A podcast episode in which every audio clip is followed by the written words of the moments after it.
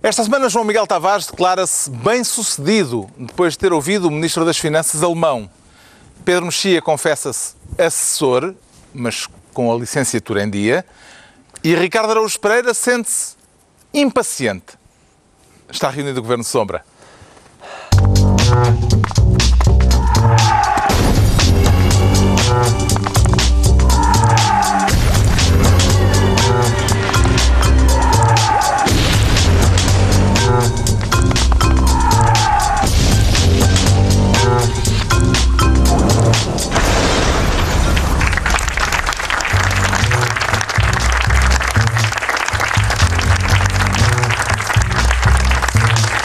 Viva, sejam bem-vindos, tanto aqueles que têm como aqueles que não têm, a quem falta carisma. A palavra-chave para esta reunião do Governo Sombra, em que o Pedro Mexia quer ser ministro do Pai Nosso para rezar. E por quem é que lhe parece adequado rezar um Pai Nosso? Eu acho que Pai Nosso é pouco, tem que ser Pai Nosso, Ave Maria e várias outras orações. O terço Por- inteiro, não é? Porque o professor Freitas do Amaral, Já agora, rezar pode ser uma atitude política? É isso? Eh, quer dizer, para quem for crente, sim, porque tem efeitos. Eh, Para quem não, para quem não for crente, não tem efeitos nenhums. Eh, Mas o professor Freitas Amaral co- confessou que, embora não tenha visitado José Sócrates na prisão, quando ele esteve preso, que rezou por ele.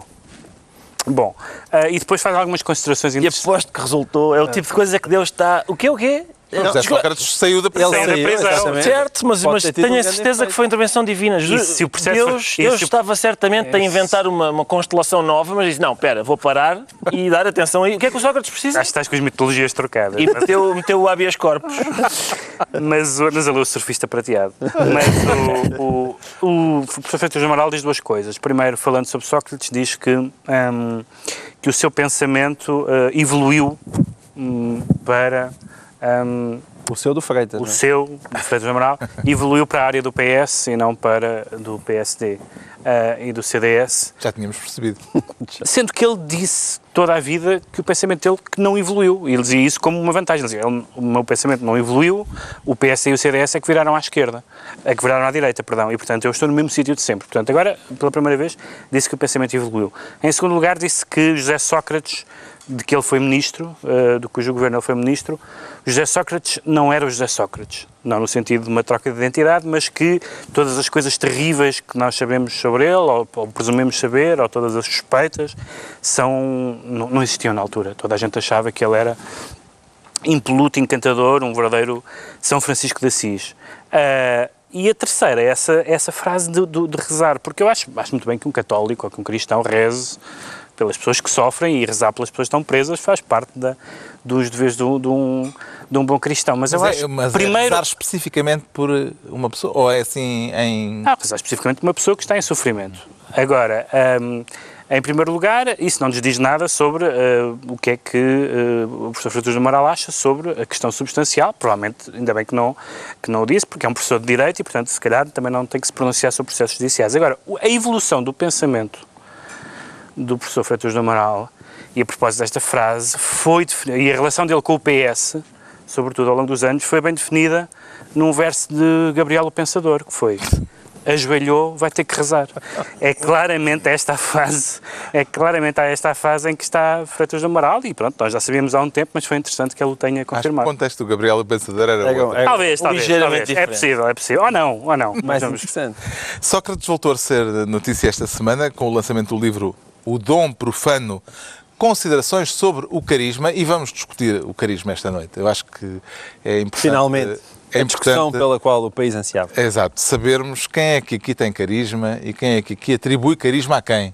Nós Eh, temos todos, pá. Podemos eh, fazer essa, essa- esses considerandos. Mas já leu o livro, João Miguel Tavares? Eu já li 30 páginas. Atenção, eu fui a uma livraria e eh, disseram Que é que em normalmente se 48 vende. horas tinham vendido um livro tinha, e tinha sido a mim. E dessas E, 30, portanto, Carlos Santos Silva desta vez não está a fazer o seu trabalho. dessas 30 Eh, quantas é que te parece que foram escritas por José Sócrates? E é isso que eu queria dizer. Eu acho que essa será a grande notícia desta noite, que é eu li 30 páginas São de José Sócrates e eu acho que foi José Sócrates que escreveu aquelas 30. É verdade, pode ser só a introdução. Ainda não cheguei à fundamentação do carisma por Max Weber, aí já não ponho as minhas mãos no fogo, mas estas primeiras 30 acho que são mesmo de José Sócrates, até porque, até porque tem uma citação de Valupi, Valupi, um blogger do Aspirina B, que tem maior devoção a José Sócrates do que a irmã Lúcia à Nossa Senhora de Fátima. E um grande Ah, fã de- e e um eu- grande fã deste E um programa. grande fã deste programa. Um beijinho para Valupi se nos estiver a ver lá em casa. Além de Max Weber, cita-se Valupi. Cita-se Valupi da Espinha B. Atenção, e Domingos Farinho não citaria Valupi. Eh, portanto, eu não acredito, acho que Valupi é uma citação de José Sócrates. Portanto, pelo menos, aquela citação é de certeza de José Sócrates. Há que dizer que a pergunta que muita gente tem implícita foi feita de forma explícita, expressa a José Sócrates eh, na chegada ao lançamento deste livro ontem. José Sócrates, já, já leu então esta obra que foi escrita eh, com o seu nome? José Sócrates, 70 mil euros para revisão não fica muito acima do preço de mercado? Boa tarde, como estão? Não valor muito acima de mercado, Sr. José Sócrates. A pergunta é essa: será que José Sócrates já leu o livro que tem o nome dele na capa? Eh, João Miguel Tavares. Isto, atenção, isto, este jornalista arriscou porque não há nenhum lago na redondeza e, Não, portanto, microfone. atirar o, atirar o microfone está fora de hipótese e por isso a segunda hipótese é um banano, não é? E ele livrou-se de boa. A sorte dele é que o pessoal que veio de Vila Real já, já estava todo dentro da sala. Claro. Senão poderia ter O pessoal que veio de Vila Real, porque há uma notícia que diz que vieram, veio uma Veio uma caminhoneta para encher a sala. para encher a sala. Ah, e há Qual foi com, para si o com aspecto mais- fotografias, com fotografias, por isso é que eu acho que... é- Qual foi é para si, João Miguel Tavares, o aspecto mais relevante deste lançamento? Com alguma tristeza minha, o aspecto mais relevante é o desinteresse mediático, ah, porque... Mas houve várias figuras de primeiro plano. Houve. É? Maria de Belém. Mas não houve um verdadeiro interesse já. Eu acho que som- eh, já Sócrates devia valorizar muito o Governo Sombra, porque eu acho que tem bem que sejamos os uni- o único já que os- que lhes estejamos a ligar. Nós e o Correio da Manhã TV. Mas fora disso, eh, o desinteresse... Nota-se um fastio mesmo. Teve lá um ministro. Já não há... Sim, o Capola dos Santos, é verdade. E não só ele deu uma entrevista aqui à TVI. Ele deu uma entrevista, Uma entrevista à TVI a falar sobre temas da atualidade. E Eu, eu fico sempre. Às vezes há aquela situação em que nós estamos a conversar com uma pessoa e ela tem um bocadinho de mostarda aqui no canto da boca e, pá, e a gente tem muita sensa- a tentação de dizer: olha, desculpa, não continuas, tens, tens um, um bocadinho de. O Sócrates tem mostarda na cara toda. Ele tem a cara toda, só tem um espacinho para os olhos, o resto é mostarda. E portanto, ele, qu- quando, ele, quando lhe pedem a opinião sobre o que é que acha disto do Costa, não, pá, não, olha a mostarda, não dá, não. ninguém consegue, não é possível levar a sério O as coisas vai, que ele está a dizer. vai tratar-lhe da saúde. Eu peço desculpa que era Max Weber, que era Valupi, dois vultos da sociologia política, mas De acordo com o seu carismómetro, Ricardo Araújo Pereira, José Sócrates é um político carismático? Oh, Carlos, é, eu, eu, eu, eu tive carisma em tempos, mas comprei uma coisa na farmácia e, e tirei. Mas eu acho que Sócrates tem carisma, como sabe, carisma vem do grego charismas, ah, que significa dom ou graça divina. E, hum, Mas aqui é o dom profano. Certo, é profano, mas é um Havia o dom. dom Corleone e agora há o dom É, profano. mas é, mas é um dom dado por outrem. E, Mas, e lá, coisas dadas o- por outrem, Sócrates está sempre pronto para receber. Não foi Domingos Farinho que escreveu essa piada, não? Não, não foi. Eu tô- não, não. Não foi. Não é, eu não tenho ghostwriter, infelizmente. citar infelizmente em como aliás se nota. Não, porque fui- antes fui ver ao dicionário e estava lá com um H e eu por isso supus que fosse carima. E, e bom, já não lembro da pergunta. Era o mas carismómetro. Estivemos entretidos. Sim, eu, lá está. Carisma, carisma ele tem. E hum, eu, eu, atenção, eu ainda não li o livro. Eu fui à, fui à livraria comprar, eu queria, queria 2,3 kg do, do último do Sócrates, porque aquilo costuma ser vendido à, à pasada, e, e não havia, não percebo se ou, ou aquela livraria ainda não tinha recebido, ou o amigo dele já lá tinha passado. Hum, ainda já, já não, ou já não havia, ou ainda não havia. Ah. E, mas mas eu, eu tenho apreço, tenho apreço por, eh, pelo Domingos Farinho, porque hum, eu quando, quando acabei a faculdade, e acabei-a mesmo, não é? Ao contrário de vários que está deles, na sei- moda. não tenho especial orgulho nisso, mas, mas acabei, por acaso acabei. E, Ah, não antecipar temas. ah, desculpem, desculpem. Eu, eu também escrevi para outras pessoas. Escrevi para o Herman, escrevi para a Maria Rueff e tal. E, eh, atenção, eh, era, era um trabalho bem pago, embora não tão bem pago como este de escrever para o Sócrates. Eh, hum, E, e- e, quer dizer, e- eu acho que tem menos graça os textos que ele lhe escreve. Eh, e portanto não acho, não acho justo. Eu simpatizo com a ideia do argumentista que escreve para, para outra figura, mas não. Enfim, dá- acho que. Acho que é de 70 mil euros, ok? Parece-me uma empreitada muito bem paga. Bem paga. Como é que viu a avaliação que José Sócrates faz de António Costa, eh, considerando um líder em formação? É que para, para usar os termos do Ricardo, o problema é que ne- sempre, mesmo neste livro, eu não, li- eu não li o livro, mas li o que ele diz sobre o livro e li alguns certos.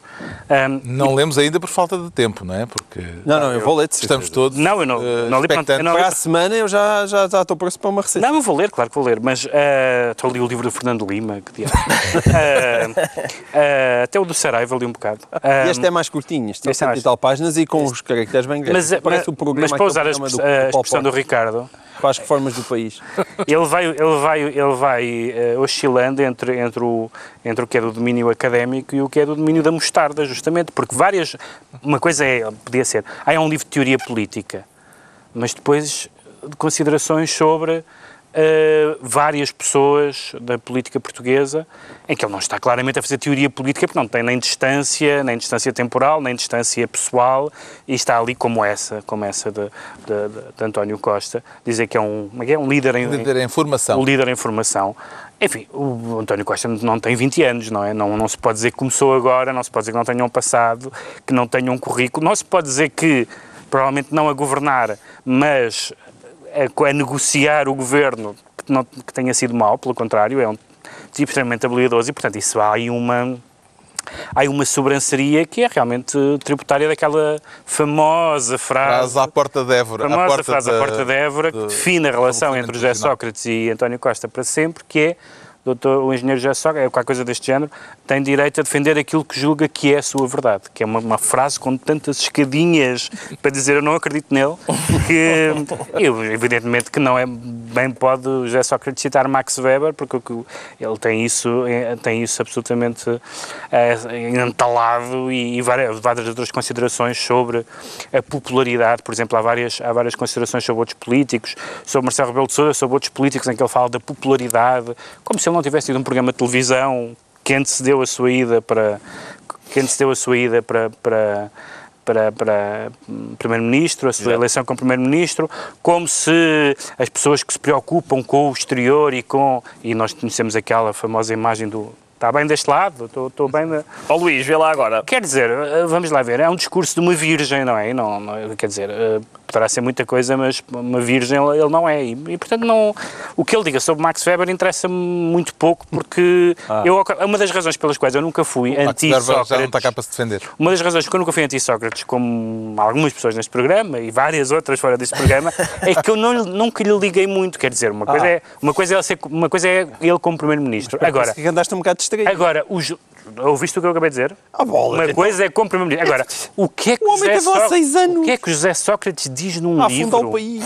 Não lhe ligaste É, muito. pá, quer dizer, eu, eu, apesar de tudo, tenho outros livros em casa, não é? José Sócrates disse ontem na, na apresentação do livro que aqueles que ali estavam não estavam só pelo interesse na, teo- na teoria política, mas ter uma atitude política. Tinha, que a presença deles está, tinha um é significado político. É. Então não estão, então, mas aquilo não é um livro de teoria política. Se é um livro de teoria política, devia, devia interessar as pessoas que têm interesse, lá está, pela teoria política. Ele está sempre a oscilar, ele tanto se quer autopromover agora com uma patina intelectual, que ele acha que lhe falta, não sei porquê, não sei qual é a necessidade disso, como está, está sempre a deslizar para, atenção, isto não é sobre o Max Weber, isto sou eu a voltar.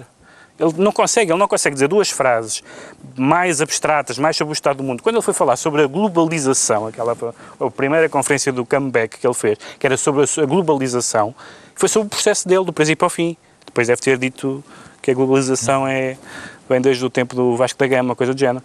Mas, mas foi- é- ele só fala do da sua própria, das suas próprias problemas, o que é normal, toda a gente fala dos seus próprios problemas, do seu próprio futuro político e, sobretudo, dessa ideia de que eu estou aqui, Isto é sobre- não me atiraram, não me atiraram ao chão, não me vou embora, as pessoas ainda, ainda, ainda correm, ainda tenho futuro político, ainda há presidenciais, eh, etc, etc. A certa altura surge no livro esta pergunta: haverá ainda algum papel para o extra- extraordinário no mundo do ordinário racional que caracteriza a política contemporânea?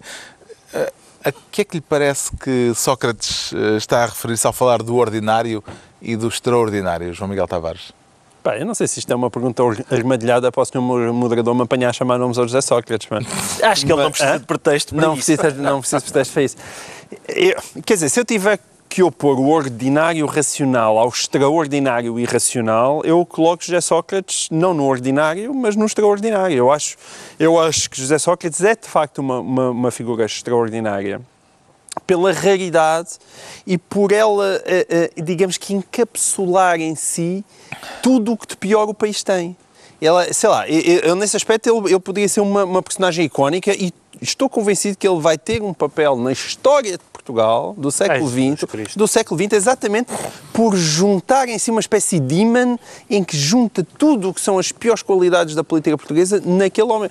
E nesse aspecto ele pode olha, uma espécie de antigo Aldo Barcelos. Ele também podia ser vendido em porcelana nas lojas como representante, olhem, tudo o que piorzinho Portugal tem, aqui está, junto neste homem.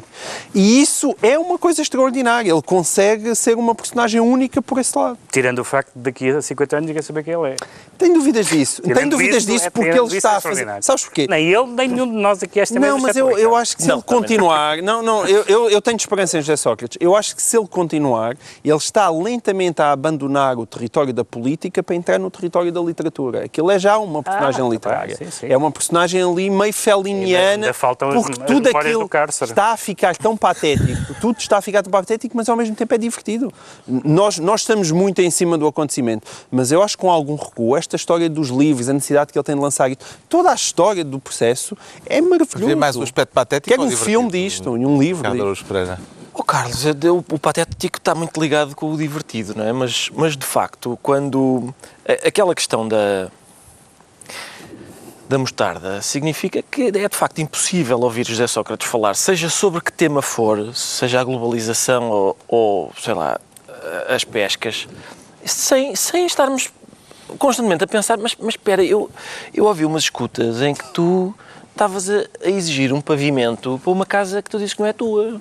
Espera, lá, escuta uma coisa, eu, eu li que tu ias com, com o senhor que escreveu este livro para, num retiro para um hotel do Algarve para, para, para poderem estar os dois a, a pensar melhor no livro. É, há, há uma série de questões Que não lhe são colocadas. que, pois, não são colocadas provavelmente porque, porque ele não aceitaria que fossem. Não, não, mas isso ainda agora nesta entrevista à TVI, a Judite Souza deixou isso muito claro. Ou seja, ela antes da entrevista disse que houve uma combinação para esta entrevista e, portanto, aceitou-se que só se iria falar deste livro. A questão que eu às vezes coloco é: há demasiadas aparições de José Sócrates na comunicação social em que ele combina previamente entrevistas e isso faz com que ele esteja constantemente a aparecer, e já foi meia dúzia de vezes, se calhar, contando com toda, em, em que ele não responde às perguntas essenciais, porque diz, eu só venho aqui se este tipo de temas ficar de fora. Mas- e essa legitimidade eu acho altamente duvidosa. Mas lá está, eu compreendo que essa atitude dele fingir que, que o processo não existe, as escutas não existem, etc. Eu compreendo. Eu, eu não compreendo é que ele espere que a gente finja também. Isso é impossível. Mas, não mas, fecha, como mas eu sabes, acho há muita há- gente que espera isso. Pois, não, não, sei. não, mas eu acho que não. Eu acho que há uma deterioração progressiva da figura dele. Ah, ele, ele perde com isso, eu, eu acho que ele perde com isso. Toda a gente perde com isso. não perde? Entregamos ao Pedro Mexia a pasta de Ministro do Pai Nosso para rezar. Agora, o João Miguel Tavares pretende ser Ministro dos Quadros Desaparecidos. Está preocupado com o roubo de obras de arte, Ricardo, eh, João Miguel Tavares? Eh, sim, mas não em relação a este tema. Os quadros são esses? Eh, são valiosos? Os quadros eram valiosos, que para quem percebe mais de economia do que eu, mas mesmo eu percebendo pouco de economia, consigo perceber que aqueles quadros sejam valiosos. Estou a falar dos quadros do, do orçamento que não apareceram, ao contrário Ministério de das Finanças começou por considerar que uma certa documentação requerida pelo PSD não era importante, não contribuiria para a qualidade do debate do orçamento, por terem, dizia o Ministério da Educação, uma margem de erro assinalável. Mas isso é que é extraordinário. É, é, é mesmo aquelas situações em que o Sr. Mário Centeno está com o seu ar de Mr. Bean a chamar-nos de idiotas, que é uma coisa que às vezes o Mr. Bean também fazia. Porque dizer que existe uma grande margem de erro e, portanto, não apresentam os dados de execução eh, orçamental até, 2000 e- eh, até setembro de 2016. E então, por isso, utilizam os valores de março de 2016. Quer dizer, não faz sentido nenhum. Mas parece que depois, quando se soube quais eram os dados que estavam em falta, não eram particularmente. Eu tenho dúvidas, eu acho que isso ainda, ainda tem que ser devidamente analisado. Acho que há desvios muito grandes na, na questão dos impostos, como a questão do IVA, e existe um desvio gigantesco no Ministério da Educação, qualquer coisa próximo dos 470 milhões de euros a mais, gastos a mais, o que pode explicar um bocadinho porque é que o, lá está, o Sr. Mário Nogueira anda tão caladinho. Agora, a, a questão, o que me espanta aqui é, cada vez mais dá aquela sensação que António Costa é excelente no improviso, mas é muito mau no planeamento. É um bocadinho, às vezes, Jorge Jesus agora está na, na modo baixo, mas, mas quando Jorge Jesus estava mais na modo de cima, toda a gente reconhecia que ele era muito bom a montar uma equipa, mas às vezes durante o jogo ele não tomava as boas opções e falhava nas substituições. E António Costa é um bocadinho o contrário disso. É daqueles mistérios que acerta nas substituições, mexe muito bem quando há atrapalhada a meio do jogo, mas quando se trata de montar a equipa parece que ele não tem grande pachorra. E isto não faz sentido, porque é, é, ele levou não só com a oposição, mas com a UTAU, a dizer que era uma falha enorme em termos de transparência, que era um retrocesso em termos de transparência. Mário Centeno teve que, obviamente, fazer marcha atrás, e eu não percebo sequer o que é que lhe passou pela cabeça de achar que podia apresentar um orçamento sem quadros que são absolutamente essenciais para avaliar o próprio orçamento e sem o qual o orçamento não poderia sequer ter sido feito. Portanto, é incompreensível, é um puro amadorismo o que Uh, reforça aqueles como eu que desconfiam que há uma tramóia nas contas e, portanto, ele não quer que as coisas sejam transparentes. E isto vem-me dar razão. Outro assunto. Como, aliás, costuma acontecer É a realidade, bastante com a realidade. A realidade, não sei porquê, tende a dar-me razão. Outro É assunto coisa que a complicou a realidade- vida do Ministro das Finanças esta semana foi a polémica acerca da declaração de rendimentos do novo Presidente da Caixa Geral de Depósitos. António Domingos deve ser considerado um gestor público ou um gestor privado, Ricardo Araújo Pereira? Ah, esta, esta, pronto, vamos lá ver se eu percebo a pergunta. Se o, se o gestor de um banco público deve Exato. ser considerado um gestor público ou privado? Esta é difícil. É difícil, muito é difícil. é. difícil. Vou É porque o Governo do retirou público. do Estatuto de Gestor Público. Lá está. Pois, vou precisar de pensar nesta. Não, para mim é óbvio que é um, é um gestor público e, e por isso e tem de. Estou à espera das declarações, como é que é? O, lá o Tribunal Constitucional, não é? Tem de, tem de receber umas, uns documentozinhos, não tem? Mas uh, o Para ti para já disse para que não ti e para o vai, Presidente do PS também. E para... não vai entregar essa Carlos César também declaração de rendimentos porque uh, tem um parecer jurídico a dizer que Além de que os partidos dos querem serviços novamente jurídicos. mudar a lei. Um parecer dos Sim, serviços não vou entregar. jurídicos da Caixa Geral. Eu confesso que Sim, quero ver como é, que, como é que o António Costa vai resolver esta, porque normalmente ele só tem que se preocupar com harmonizar as opiniões do PCP e do Bloco com as do Governo. E agora ele é as do PC, do Bloco, do Governo, do Presidente do PS, de outras pessoas do PS que acham o mesmo que o PC e, E o dele Bloco. próprio. E, também e já se disse. calhar ele Também próprio. se calhar era boa ideia. E portanto, esta, esta vai ser difícil. E dos Esta- constitucionalistas que responderam mais, mais ou menos como o Ricardo. Foi, devem estar a brincar connosco. Quer dizer, um gestor do banco público é um gestor público. ainda que se tenha feito, ainda que se tenha retirado. Mas, quer dizer, vamos lá ver. estamos- público. Não, depois nós sabemos, o que, o o que fomos vendo nos jornais é que ainda por cima isso foi, do ponto de vista político, do ponto de vista político, António Domingos tem duas coisas que pode argumentar. Uma é essa coisa manhosa, eh, jurídica, de, não, mas eu, foi, foi retirado, portanto, embora seja gestor de um banco público, não sou um gestor público. Mas isso parece muito manhoso e vários constitucionalistas o disseram e vários, várias pessoas do PS, já para não falar do Bloco e do PC. A segunda foi, ele pode dizer, bom, eu politicamente estou legitimado porque eu só aceitei na condição, entre que ele pôs aparentemente, segundo dizem os jornais, três condições e uma delas foi essa.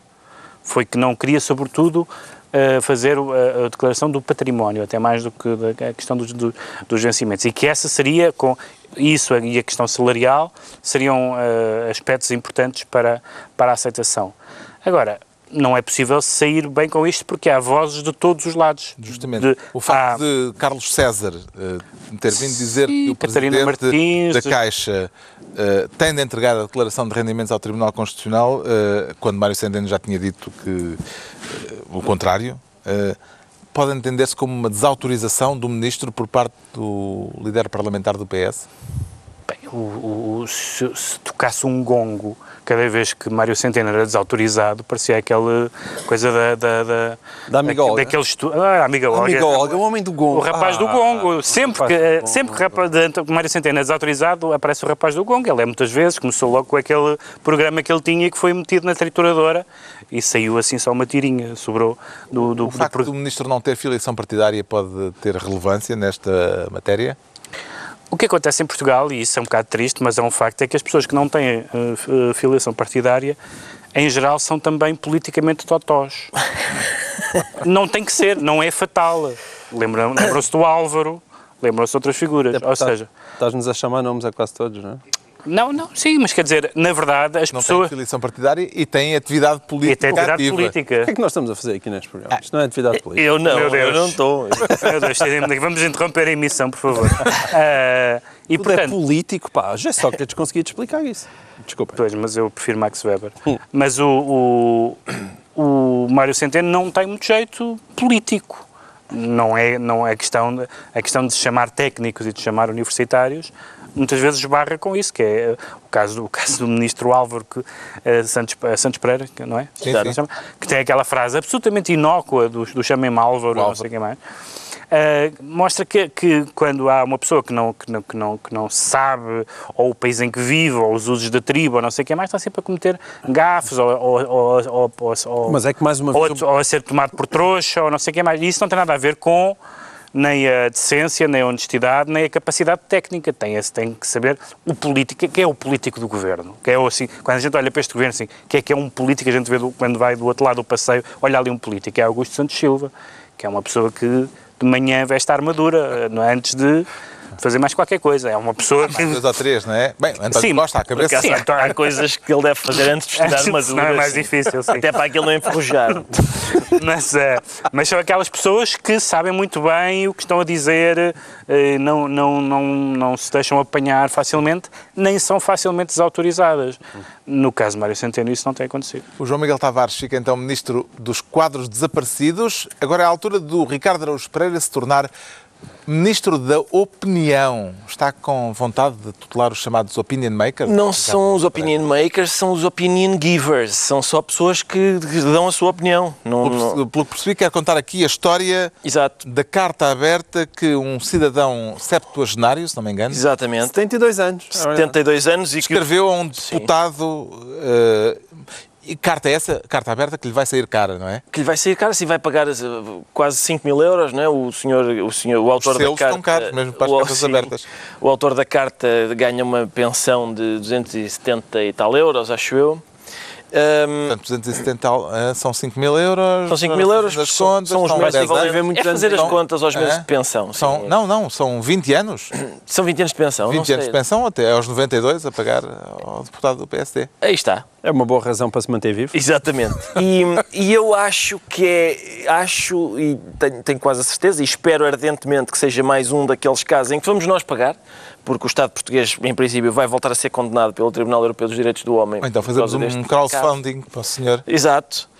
Hum, e e era, era, quer dizer, era o, que- era o que faltava, não é? Eu- Temos de eu- contar a história, não é? Sim. O Tribunal da Relação de Coimbra confirmou esta semana, eh, ou na semana passada, uma sentença do Tribunal de Gouveia que condenou este senhor a pagar 4.200 euros, é esse o preço, pelo crime de difamação contra um deputado do PSD, o deputado Carlos Peixoto. Exato. E em causa está um artigo de opinião deste deputado referindo-se à população idosa como peste O grisalha. deputado escreveu um artigo no I referindo-se ao- aos, velhos como a, a peste grisalha. A nossa pátria foi contaminada com a já conhecida peste Peste grisalha. grisalha. E, Uma este, frase e o, muito e o senhor de lá Coimbra, saber porque não gostou. o senhor de Coimbra, por uma razão qualquer, não, não achou graça Tem àquilo. 72 anos, Exato. a começar e, por e aí, é? escreveu uma carta. Escreveu uma carta e, e o tribunal consi- considerou que ela era eh, insultuosa e então condenou. Eu, eu, Uma carta em que cita Oscar Wilde dizendo Exato. que os loucos por vezes curam-se, os imbecis nunca. Os imbecis nunca. Eh, Oscar Wilde ficou isento de multa, mas o, senhor de Não em Coimbra. vida, Não em vida. Em vida, não. Sim, ele também foi a tribunal e tal. E Ah, até- e também bateu com os costados lá Também no bateu, senhor. ganham um pijama sim. Ganhou, não exatamente. E, mas eu, era o que faltava. Eu, eu, que, que eu não quero viver num país em que não se pode ofender um deputado. Quer dizer, é- se há coisa boa que a democracia tem, é essa. E, portanto, eu, eu encontrei a carta num blog, é melhor não dizer o nome do blog, não vá ao tribunal multá-los também, mas eu estou aqui, estou muito disponível para ser multado.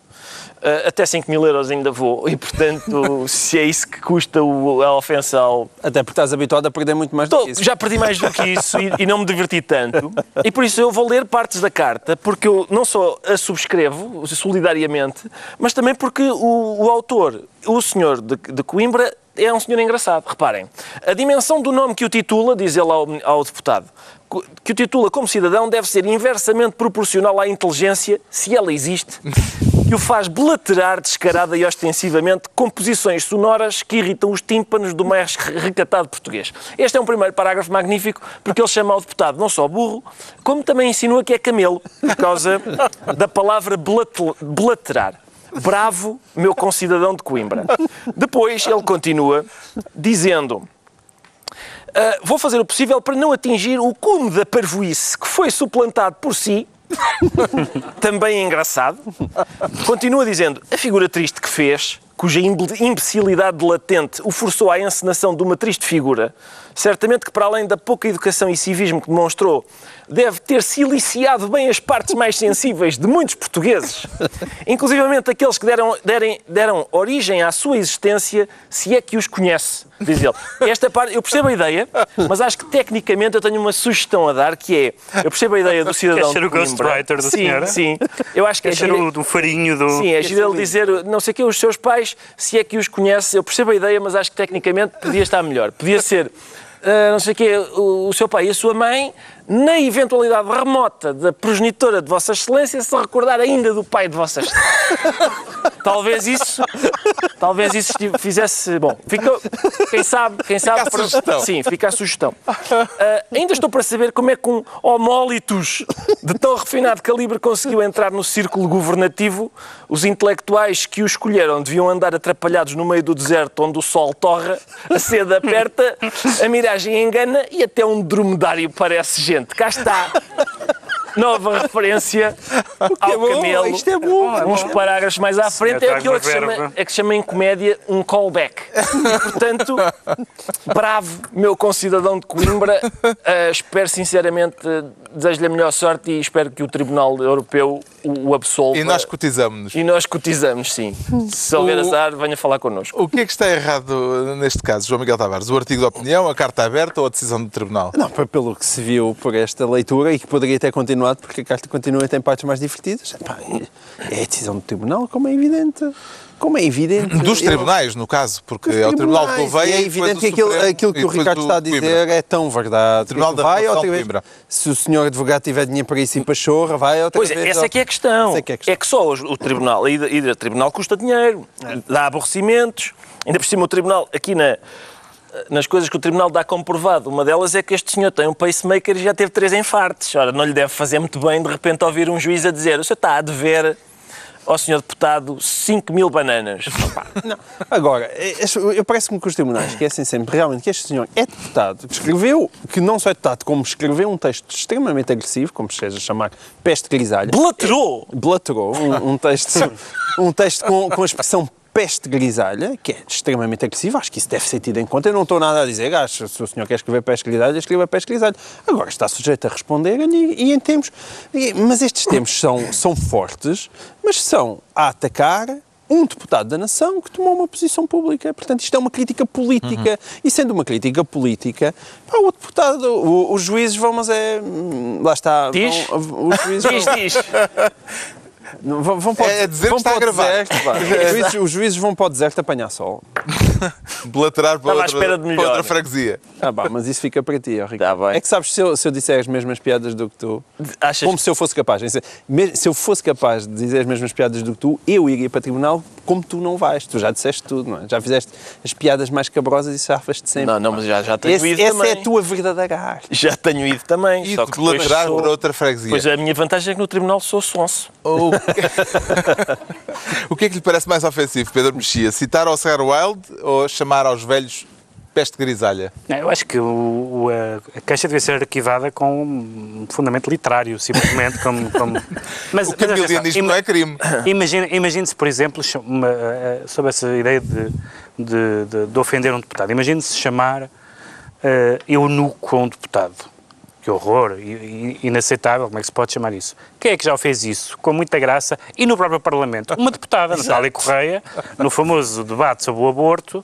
No, primeiro- soneto do truca-truca. Exatamente, havia um deputado do CDS eh, chamado João, João Morgado que dizia que, que, o, que o sexo só servia para a procriação e a Natália imediatamente escreveu um poema na própria, na no próprio hemiciclo que distribuiu dizendo que, como eu só tinha um filho, eh, eh, estava dada a prova que ele só tinha usado, como ela dizia, para carregação o instrumento uma vez e depois ia assim eh, e acabava com não sei quê do que a parcarração ficou capado morgado e acabava assim o poema e o que, é que, que é que as pessoas fizeram? O Morgado aguentou, as outras pessoas riram-se e seguiu para bingo. As pessoas não podem.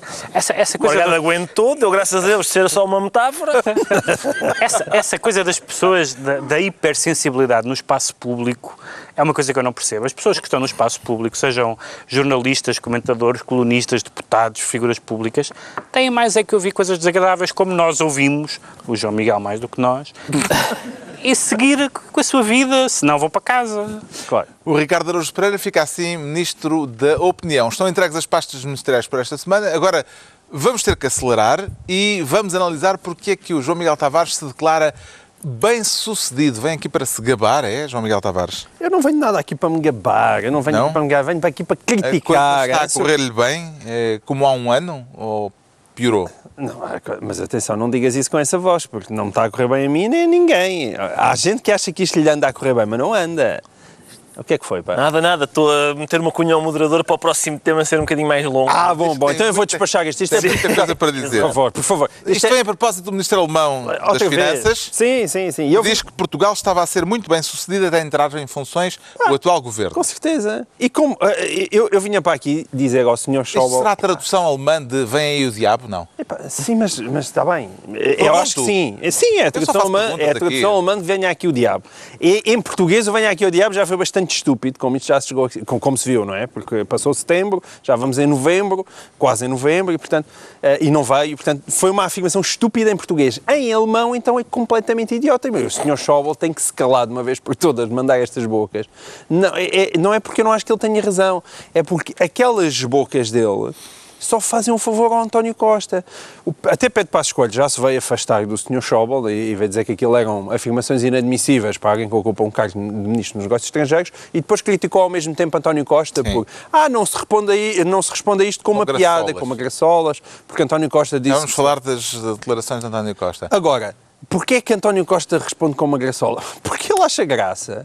Porque ele acha graça, é evidente. Cada vez que vem o Sr. Schauble dizer este tipo de coisas, lá podem abanar o espectro do, do imperialismo alemão e de está aí a Europa que dá cabo de nós e que nós não tivemos nenhuma responsabilidade naquilo que nos aconteceu. Vejam, estão a ver, estão a ver, olhem os malandros dos alemães. E, portanto, por amor de Deus, o Sr. Schauble calce e começa a mandar opiniões sobre o Deutsche Sabe Bank. dizer isso em alemão, não?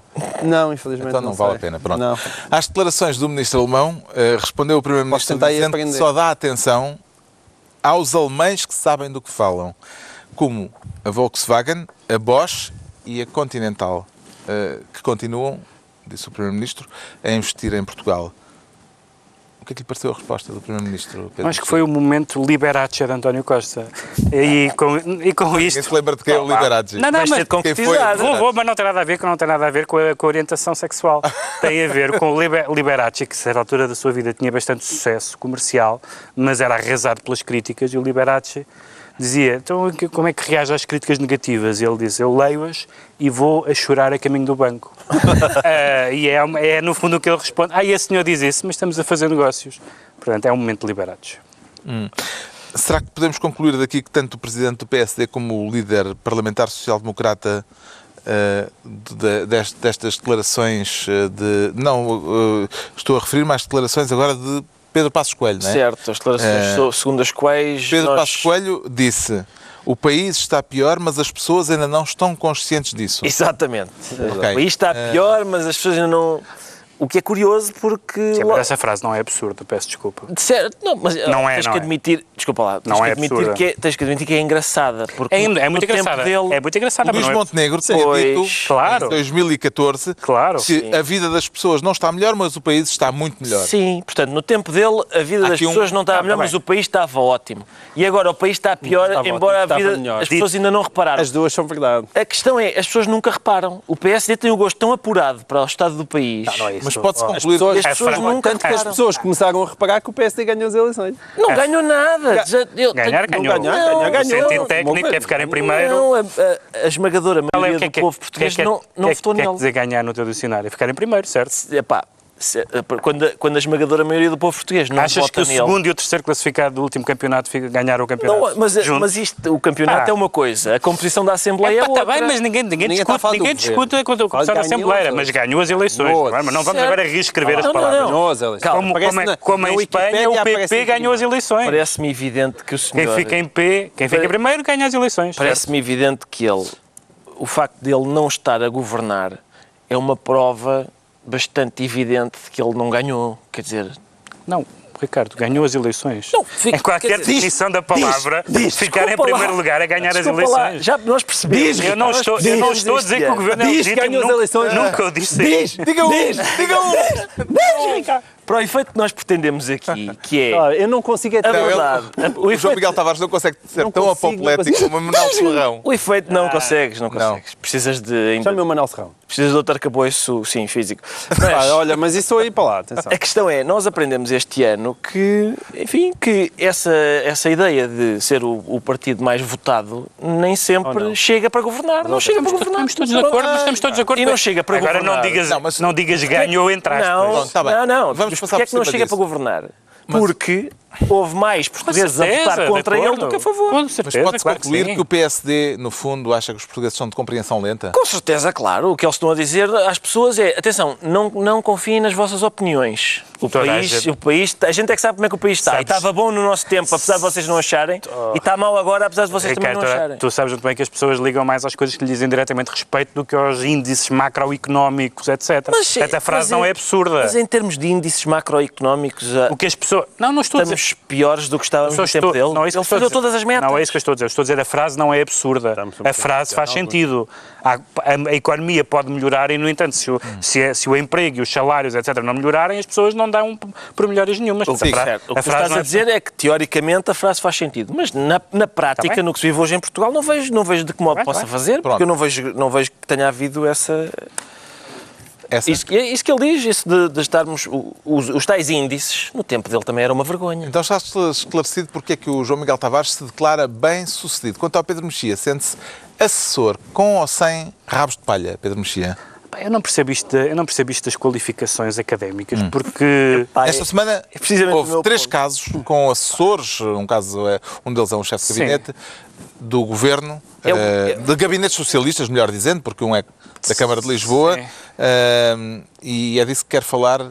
Ah, mas isto é muito cansativo, esta história das habilitações académicas, por várias razões. Bom, evidentemente que as habilitações académicas são, para alguns cargos, são requisitos legais. E, portanto, Para são- mim é uma prova da crise de valores que nós vivemos, porque eu, eu, eu não quero parecer reacionário, mas epá, no meu tempo... Essa frase é um bocadito. No meu não? tempo a gente, a gente No mentia tempo? sobre o, epá, o tamanho do pênis, coisas que realmente interessam agora. Habilitações literárias, o que é que isto interessa?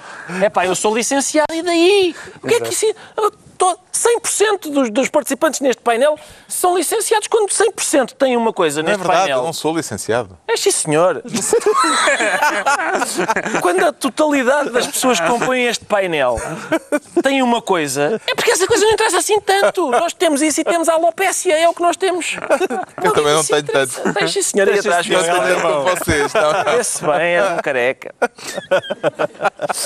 Eu não percebo, é, é, primeiro não percebo a importância que se dá, tirando o facto de ser um requisito e tirando o facto das pessoas poderem mentir sobre esse requisito, mas dá-se a importância, por exemplo, que teve o caso Relvas, tendo em conta outras coisas sérias, e não estou a falar só das questões económicas e das decisões governativas, aconteceu no- no- nos últimos anos um caso mil vezes mais grave que o caso Relvas, foi o caso Silva Carvalho, o caso do, de poder haver um- uma pessoa que transita dos serviços secretos para o mundo empresarial e que usa segredos e que eh, move campanhas contra pessoas. Isso é tão, tão, tão mais grave do que se um senhor é doutor ou se é engenheiro ou se teve uma equivalência. Claro que isso choca muitas pessoas, etc. Agora, de repente parece que há uma epidemia. Quantos é que foram esta semana? Três? Exatamente. Três. Quer dizer, eh, Dois- dois são não é- não casos são bem- não diferentes. são bem iguais tudo, os não é? casos, Portanto, há um padrão. Não, mas um destes, não satisfeito com uma, inventou que era licenciado, duas, tinha duas licenciaturas.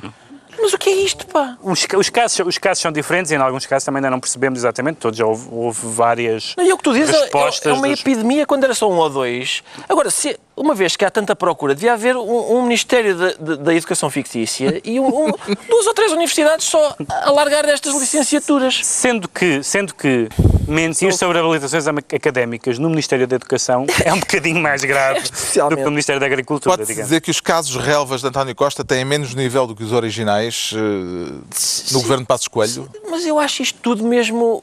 Para já, há um, há um paralelo. Quer dizer, o PSD está assim meio envergonhado, não é? Porque eu lembro-me que o, o Passos Coelho disse na altura de Rovas: disse, Ah, isto é um não assunto.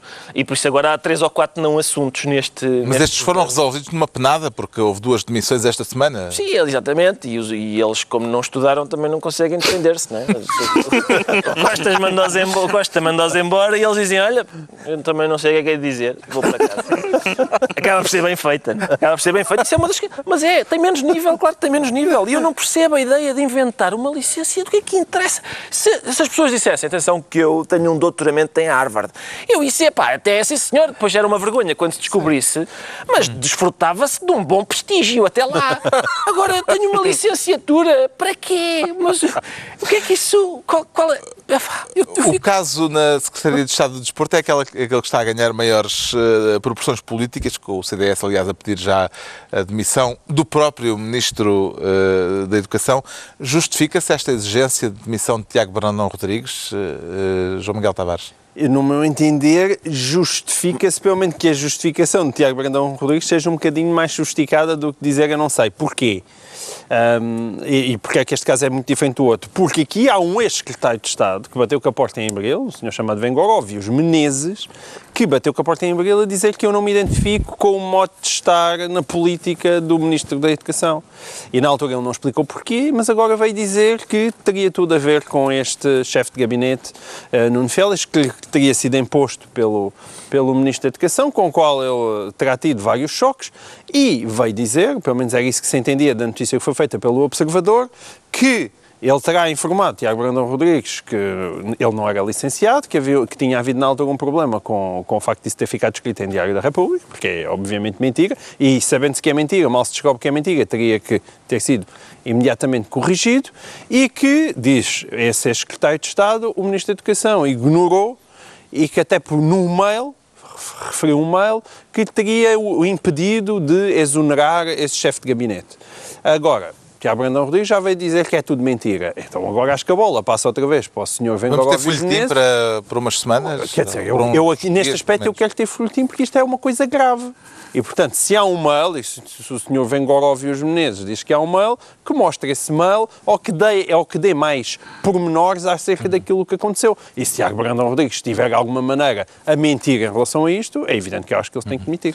Não, é que há um dos casos, é, é- tem a ver com um senhor que, pelos vistos, foi testa de ferro do pai, que era o blogger chamado Miguel Abrantes, que afinal sempre era um nome falso, embora muita gente tenha dito naquela altura que o conhecia, o que é curioso. Não conheciam, mas nunca disseram que o nome era verdadeiro. Ah, não disseram o nome, não, não conheciam mesmo o Miguel Abrantes? Está bem. Conheciam o Miguel Abrantes. Mas- mas não, conheciam mas a- eram mas com certo, outro nome. Sabiam quem ele era. Sabiam quem ele era. E que não era Literário. assessor do É, governo. exato, é um recurso literário. Vamos não chamar literário a isto. E, e- mas é, era, é curioso porque era, era o tal senhor que era pago pelo Sócrates para dizer bem dele. Um pago para dizer bem do Sócrates e, eu, e, eu, e era bem pago, o que é justo porque é preciso ter muita imaginação para eh, dizer bem do Sócrates, não é? Não era assim tão bem pago para o trabalho que ele fazia, eu acho muito mal pago. Achas O era- trabalho era muito... 3.500 euros por mês. O trabalho era trabalhava? exaustivo. Também dizem que ele estava reformado, portanto aquilo é um- uma, uma espécie de entretém, não é? Há uns reformados que andam para aí a dizer mal deputados do PSD, aquele era mais perto e estava a dizer bem de Sócrates. Ganhava muito mais, na vez de sinceramente. levar com processos. É pá, ó João Miguel, sinceramente, está entretido. Entre dar milho aos pombos e escrever um blog a dizer bem do Sócrates, é pá, eu ponho, eu ponho milho aos pombos num, num patamar, apesar de tudo, muito mais elevado. Temos que ir para os decretos. Ah, É a altura dos decretos. O Pedro Mexia decreta pequeno almoço. Pequeno almoço, como se sabe, é a refeição mais importante do dia. E os políticos Era ingleses. isso, e era isso. E pronto, e é isto. E os E políticos, também amanhã um bom e pequeno almoço. Políticos ingleses, Boa noite. os políticos ingleses, parece que há uma onda esta semana de políticos ingleses que devem, tendo isso em mente, houve dois responsáveis políticos, um trabalhista e um conservador, que se, que se referiram em discursos se referiram ao Brexit como breakfast. Um deles três vezes. Eh, e então foram produzidas frases como vamos fazer do pequeno almoço um sucesso ou este pequeno almoço vai ser caótico. Eh, e é muito engraçado dos dois principais partidos e um deles três vezes no mesmo discurso diz mesmo, diz breakfast, o breakfast é isto, temos que combater o breakfast. Não, e há um ponto engraçado em que, pelos vistos, há, uma, há uma- um modelo de Brexit que é delineado pelos banqueiros. E ele diz: Nós somos contra o pequeno almoço dos banqueiros. O João Miguel Tavares decreta Exato. spam. Eu decreto spam, porque é, é para aí que eu espero que os mails da Hillary vão. Porque neste caso em particular, eu estou com algum receio de que aquilo seja realmente comprometedor, porque o FBI resolveu reabrir a investigação a, a 11 dias da- das eleições e quer dizer, neste momento eu, eu rezo para que aqueles, que aqueles mails da senhora Hillary sejam gatinhos a fazerem coisas, porque o que nós não Tendo- precisamos neste Tendo em momento... conta um dos correspondentes dela, que não costumava mandar fotografias de gatinhos Pois não, propriamente. costumava. E, portanto, epá, nesta altura do campeonato, tudo o que Não nós dava não jeito. queremos é que venham energizar a campanha de Donald Trump. Hum. Por amor de Deus, não. O Ricardo Araújo Pereira decreta é pois. Ah, pois, é o que Ah, eu decreto. pois. É o que eu decreto, porque um tribunal britânico decidiu, teve uma decisão bizarra. Vocês ouçam esta. Ah, eles disseram que os trabalhadores da Uber devem ter direitos. Onde é que eles vão buscar esta? Incrível. Dizem eles que devem, devem ter direito a salário mínimo e ah, às férias pagas. A Uber, como é evidente, uma vez que se trata de uma empresa que vale 62,5 a mil milhões de euros, já disse, é pá, se é para começar a, a- a- a dar direitos aos trabalhadores, assim não queremos brincar. E vai recorrer. Vai recorrer e, e pronto. É, mas é, mas é, é engraçado porque esta, o Tribunal diz isto de haver falsos trabalhadores por conta própria tem de acabar. Estes senhores são funcionários da Uber e nós aqui na civilização temos regras. Lá na selva é que é tudo à balda. Mas a Uber não apreciou. Muito bem. É, bem, exato. É, Está concluída mais uma reunião 2020. semanal, dois a oito dias, à mesma hora, novo Governo de Sombra. Pedro Mexia, João Miguel Tavares e Ricardo Araújo Pereira.